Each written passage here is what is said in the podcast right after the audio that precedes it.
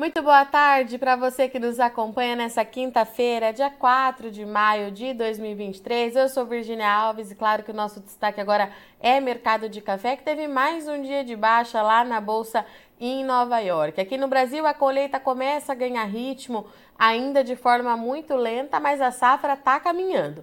Para conversar com a gente aqui hoje, eu estou aqui com o Eduardo Carvalhais. Seja muito bem-vindo, seu Duda, mais uma vez. Boa tarde. Seu Duda, vamos lá então, né? Já conseguimos descobrir o que está acontecendo nesse mercado, que a gente continua vivendo esse sobe e desce constante? Eu acho que é um pouco, está vivendo um pouco todas as mudanças tecnológicas que existem e a, e a situação da, da, economia brasileira e mundial. Né? As informações viajam com uma velocidade inacreditável e, e também você as variáveis que você tem hoje no mundo, você veja ontem a Bolsa de Nova York estava trabalhando com uma pequena alta, uma alta razoável, e de repente são divulgados, é divulgado o aumento dos juros básicos americanos, ela virou para baixo, como todas as outras bolsas de commodities, como também as bolsas de ações americanas, né? e conforme a notícia do dia, essas, é, essas bolsas, esses investidores e os especuladores também mudam de posição com uma rapidez enorme. Isso tende a continuar. Agora, como eu insisto todo dia naquele informativo que nós fazemos, uh, uh, uh, os fundamentos apontam sempre para o mesmo lado. Os, os, números que saíram, né, não vamos nem falar das outras semanas, nesta semana, sobre, sobre consumo e principalmente sobre exportações, apontam para essa dificuldade. Ontem a OEC divulgou aquele relatório mensal dela, falando que em março as exportações mundiais de café caíram, acho que quase 9%. Né? Também divulgou que no ano safra mundial, que é diferente do nosso, é outubro, começa em outubro, de outubro a março, essa queda foi de mais de 6%, e principalmente de café arábica. Ah, ah, o, também o, o, os estoques americanos de café certificado vêm caindo direto. No mês passado caíram aí 8,5% a 9%. São 60 mil sacas de café daquele volume que já é muito pequeno. Já, há um ano atrás ele já era bastante preocupante. Né? E os estoques de café verde americanos só vamos saber no dia 15. Antes disso, nós vamos saber os embarques brasileiros também no mês passado, em abril. Eles vão cair certamente eh, em relação ao mês de abril do ano passado, que já também não foi brilhante. Uh, tudo isso aponta para essa dificuldade. Agora, por outro lado, você também tem, nos dias de hoje, esse, isso que a gente sempre brinca das narrativas. Você pega os números, mostram isso. Mesmo no consumo mundial de café, você não tem nenhum número que mostre uma queda significativa em algum lugar. O nosso maior comprador de café brasileiro, que é o Brasil, a BIC divulgou aí não, há um mês, acho que mais ou menos atrás, o levantamento dela e deu uma queda de 1%. Essa queda de 1% está dentro dentro do, do, do, do dizer, das margens de erro de uma pesquisa como essa. Pode ter acontecido, pode ter sido menor, um pouquinho maior, mas eu acho um número muito bom. Se você olhar a crise que foi no Brasil nesses últimos tempos, a queda de poder aquisitivo do, do consumidor, os problemas climáticos que nós tivemos, o aumento forte dos preços nos pontos de venda, tudo isso se, é, mostra como o brasileiro toma café. É, outra coisa bastante importante é que nesse ano nós tivemos uma grande substituição no café tradicional, que é a base maior do, do, de compra do consumidor brasileiro, uma grande substituição de arábica para conilon. E o consumidor aceitou bem isso aí, não houve queda por causa disso. Por quê? Porque o conilon brasileiro também melhorou muito de qualidade nos últimos 10 anos. Tá? É, há uma diferença no sabor e foi bem assimilada pelo consumidor brasileiro de café. Isso é uma boa notícia. E isso aí talvez tenha ajudado, né, não, existe esse estudo, eu não tive acesso pelo menos, a que as exportações brasileiras de arábica não caíssem tanto. Sobrou mais arábica para ser exportado com essa substituição do arábica pelo conilon no consumo interno brasileiro. Né? Os números que chegam da Alemanha mostram aumento de consumo. A China, os últimos números que estão chegando também, o consumo voltou a crescer com, com o final do lockdown. Os americanos, ah, se tiver queda de consumo em alguns lugares, não, chegaram até aqui esses números ainda. Os estoques americanos devem estar caindo, porque as nossas exportações para lá, então, dessa entre safra, principalmente, estão menores. Ah, ah, os, tudo isso aponta os números dizendo que continua aquele equilíbrio precário entre produção mundial e consumo mundial. Todo o resto, cai esses números, estão baseados em que o mercado mundial confia que o maior produtor do mundo, que é o Brasil, essa safra que nós estamos começando a colher, seja maior e possa abastecer melhor o mercado mundial. É, isso também faz com que os preços, as cotações vezes mais próximas de Nova York estejam abaixo das, das cotações mais longas, né? mostrando que lá fora eles acreditam numa queda de preço. Vai acontecer? Não sei. O clima continua bastante irregular. Né? Você agora não tem mais o Laninha, acabou e já falam no, no El Ninho, dizendo que você pode ter mais chuvas durante a colheita. Também circulou aí uma análise hoje eu não sei de qual das agências de, de clima, mostrando que as temperaturas nos mares do mundo estão assustando os pesquisadores, até temperaturas à, à profundidade. É, não vamos discutir se isso aí é o problema de aquecimento global, nós somos uma fase do Sol, mas a verdade é que mesmo aqueles que advogam que é, isso é apenas uma fase do nosso Sol que vai voltar a esfriar rapidamente, esse rapidamente deles é a partir de 2030. E eu vou voltar com aquela pergunta que eu já fiz umas 20 vezes nesse último ano. E daqui até lá, como é que a gente faz? Né? Vietnã com problema na produção, Indonésia com problema na produção, aqui da América Latina toda. Vamos ver, tem que acompanhar agora. Na minha opinião, esse sobe e desce vai continuar e vai dificultar muito as decisões dos cafeicultores brasileiros sobre a hora de vender. Outra coisa também, a tendência é que a nossa economia aqui dentro continue com, com muito problema. Você vê que as decisões do, do, governo novo, atual governo, aí, em termos de econômico, são bastante ruins. E não dita por nós, dita por, por economistas do mundo inteiro. Né?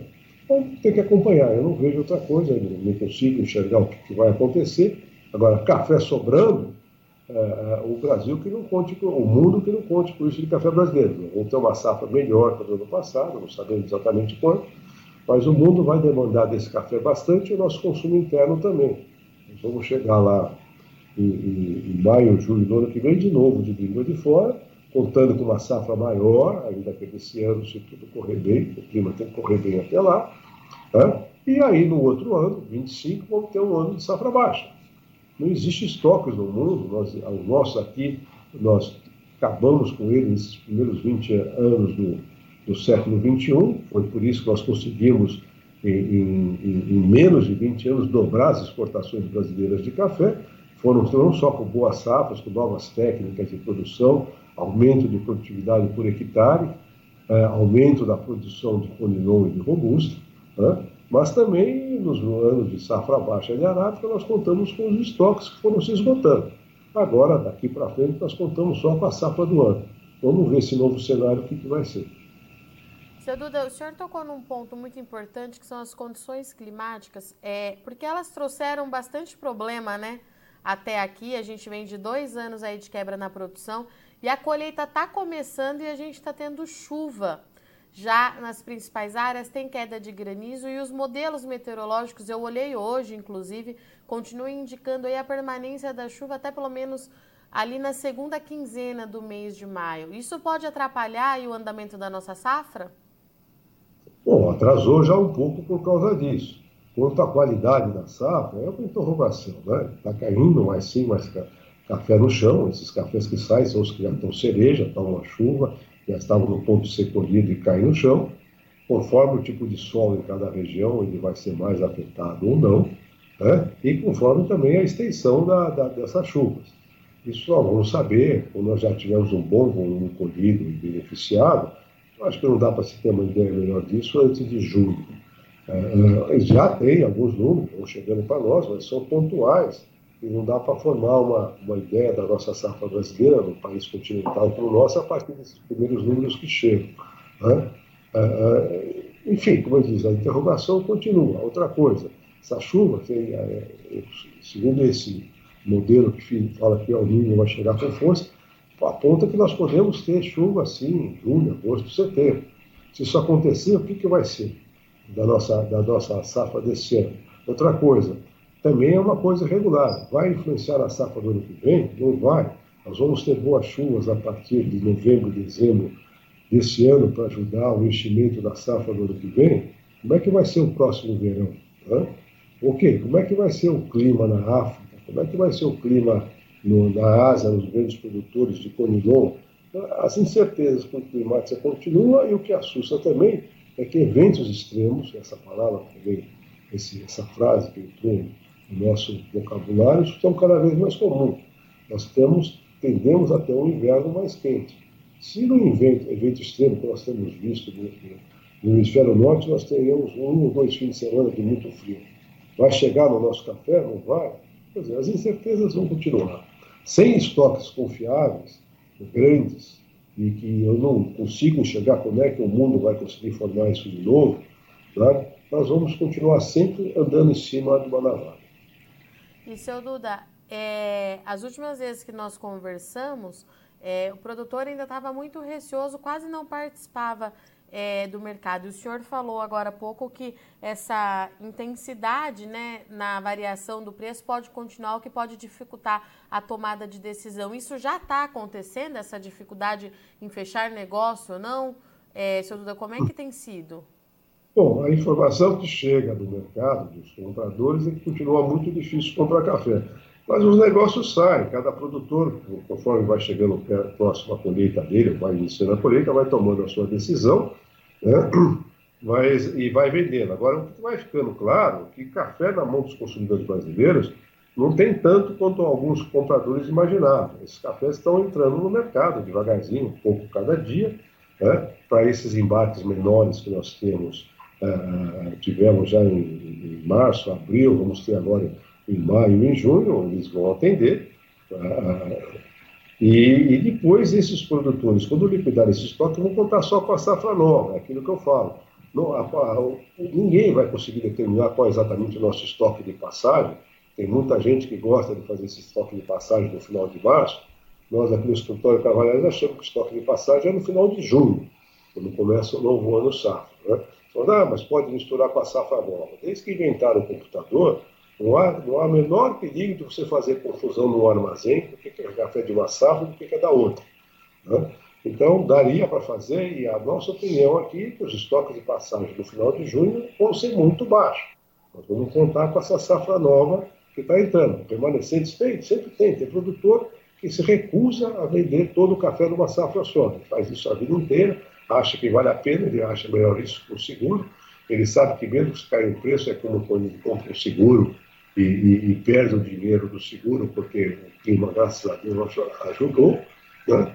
mas é, nós vamos contar mesmo com a safra nova. E aí vai ser a decisão do produtor, mês a mês, se ele vai vender rapidamente, se não vai vender, ele vai acompanhar também a safra 2024, acompanhar a economia brasileira e mundial e tomando as suas decisões. Mas nós vamos continuar com, com isso tudo que eu estou falando, com muito sobe e desce, com muita insegurança, Sabe? Você veja que o volume de vendas para entrega futura, ou seja, as vendas do produtor para entrega agora no início da safra 23, eh, foram bem menores que outros anos, por duas razões, por essas inseguranças todas que nós estamos falando, e também porque é recente o prejuízo que esses produtores tiveram com vendas futuras. Ainda nessa safra 2023, nós temos um certo volume, que eu não sei avaliar quanto, né, de, de, de, cafés que vão ser entregues aí entre 500 e 700 reais, que foram vendidos há dois, três anos atrás, ou renegociados na, na, no ano passado por falta de café para ser entregue.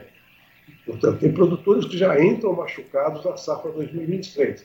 Uma parte dela de cafés de boa qualidade, não a média da safra dele, vendida a preço muito baixo. São todas situações novas, nós vamos ter que acompanhar. Seu Duda, a gente começa é, mais uma safra, pelo que eu estou entendendo, é, repleta de incertezas e, de novo, a gente vai ter que aprender a, a mexer no mercado novo, é isso? É isso. Eu acho que não, não dá para você olhar o que, que era 5, 6 anos atrás e esperar que se repita agora. O mundo vem mudando com uma rapidez enorme. Né? Ah, ah, e, e, o café não está fora, o mercado de café não está fora dessas mudanças. Né? E, e, e isso faz com que às vezes nós olhamos para trás, nós já repetimos aqui no escritório nos últimos 20 anos, não dá para olhar o que aconteceu, sei lá, em 1975, 1990, ah, as condições são semelhantes e querer que o resultado seja igual agora num mundo totalmente diferente. Tá? Então isso traz essa insegurança que vai continuar. Você sente o produtor quando vende café, ele vai mudando a opinião, o que ele vai fazer, às vezes no decorrer do próprio dia, né, conforme vão chegando as informações. E, e, eu não vejo mudança nisso. Mais uma vez, nós não temos estoque. Então, vai depender da decisão dos produtores de vender e dos compradores também. Né? O que, que eles vão estar dispostos a pagar, o que, que eles vão fazer quando eles virem os estoques deles lá fora baixarem muito. É o dia a dia. Portanto, então, estivemos aqui com o Eduardo Carvalhais, o seu Duda do escritório Carvalhais, grande parceiro aqui do Notícias Agrícolas, para falar um pouquinho sobre esse mercado de café. O café recuou lá hoje em Nova York, mais uma vez, contrato julho 2023, contrato referência, encerrando aí com queda de 255 pontos. Isso é, resulta numa negociação em 1,82 centavos de dólar por libra peso lá em Nova York. De acordo com o seu Duda, a gente continua com todas aquelas incertezas em relação ao mercado de café, ao consumo, apesar dos números serem muito sólidos e o consumo ter se mantido aí durante os anos de crise por conta da Covid-19, tem muita coisa ainda sem resposta, muita pergunta sem resposta no mercado de café, a começar pelos números da safra do Brasil, né? A gente sabe que a safra do Brasil ela é de fato maior do que foi nos últimos dois anos, mas afinal de contas, quanto será que o Brasil vai colher nesse ano? A Conab fala numa safra de 54 milhões de sacas. Tem consultoria que fala em uma safra é, acima de 66 milhões de sacas, o que, de acordo com o que os produtores falam aqui para o Notícias Agrícolas, é um número impossível de ser alcançado por conta das condições climáticas que castigaram muito a planta e a gente ainda tem reflexo disso na safra de 2023, que já começa com impasse, chuva. Chuva nas principais áreas de produção. A safra atrasou primeiro no Espírito Santo para o café Conilon por conta de mão de obra e por conta de chuva. Choveu bastante ali também no sul da Bahia, trouxe atraso e agora tem chovido também nas áreas de Arábica, em Minas Gerais e em São Paulo. A grande preocupação é que os modelos meteorológicos continuam indicando a permanência dessa chuva pelo menos aí até a segunda quinzena do mês. Traz bastante preocupação, primeiro porque o produtor não consegue avançar com essa colheita, segundo porque a gente fica com uma dúvida muito grande de como é que vai ficar a qualidade dessa bebida, a qualidade final desse produto. Então, tudo isso no radar do mercado, a gente ainda monitora a questão de um El Ninho, como é que isso pode impactar, se vai impactar a produção de café arábica aqui do Brasil. É, muita gente fala que a tendência de um inverno mais quente, é, isso reduziria então talvez o risco de geada nas áreas cafeiras. Tudo isso ainda são previsões e hipóteses. A gente precisa continuar acompanhando o mercado de café no dia a dia e de acordo com o seu Eduardo Carvalhais, a tendência é que se continue vendo também essa volatilidade muito intensa. A volatilidade muito intensa traz mais dificuldade para o produtor na hora de tomada de decisão. É aí que precisa fazer aquela conta, continha de padeiro mesmo, entender quanto é que entra, quanto é que sai, expectativa de produção, porque a gente fala muito como um todo, mas a gente sabe que principalmente se falando de café, é muito importante avaliar de forma muito particular a sua produção. A safra 2023 Tá só começando, Notícias Agrícolas vai continuar acompanhando bem de pertinho para você continuar sendo o cafeicultor mais bem informado do Brasil. Eu sou Virginia Alves, eu agradeço muito sua audiência e companhia, mas não sai daí que a nossa programação continue já já a gente está de volta, é rapidinho.